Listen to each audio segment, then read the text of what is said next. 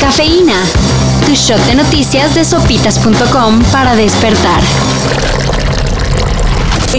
Debemos prepararnos para más casos. Estamos descubriendo que todos los contactos domésticos están contrayendo el virus. Lugares del mundo que parecían haber superado los riesgos de la pandemia regresan al confinamiento. Uno de ellos, Sydney, Australia, donde solo 30 casos positivos de COVID-19 han sido suficientes para encender las alarmas e implementar medidas restrictivas, las cuales durarán por lo menos tres semanas en lo que se analiza la propagación de la variante Delta del virus. Así que debemos prepararnos para un número potencialmente mayor de casos en los próximos días. Por eso es tan importante que tomemos medidas ahora. Advirtió la primera ministra de Nueva Gales del Sur, otro estado de Australia que ha regresado al confinamiento.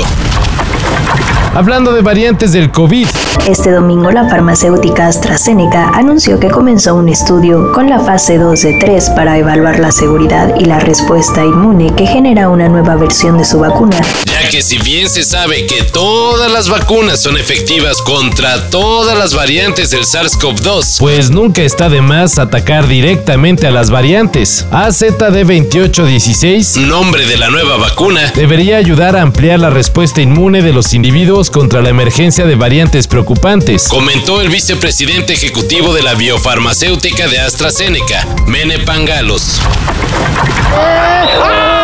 ¡Les regaló un bombón a José Luis Rubio! México consiguió un nuevo boleto para los Juegos Olímpicos de Tokio. José Luis Rubio y Gastón Gaciola ganaron la medalla de oro del torneo preolímpico que se celebró en Colima y con ello conquistaron la plaza olímpica, la cual será repartida por la Federación Mexicana. Si las cosas son lógicas, los elegidos deberían ser Rubio y Gaciola, pero pues nunca se sabe. Si no, pregúntenle a Paola Espinosa. Este fin de semana se realizó la primera etapa de la Tour de Francia. Y la noticia fue la caída masiva causada por una aficionada que se metió al circuito con un cartel. Tony Martin le lleva por delante y empezó la caída en dominó de cada uno de los ciclistas. 170 involucrados, 20 que lograron zafar.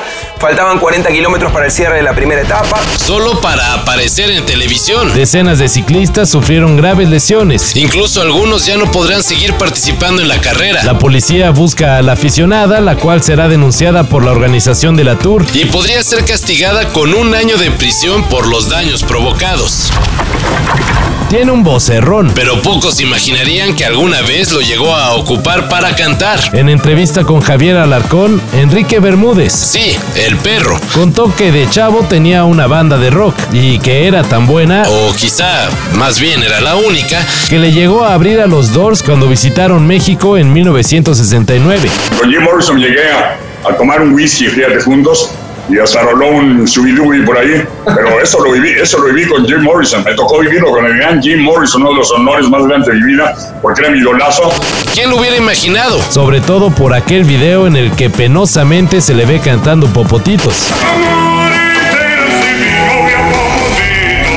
Lo bueno es que se dedicó a la narración deportiva.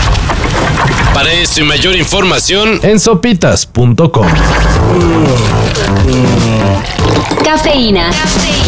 Shot de noticias de sopitas.com para despertar.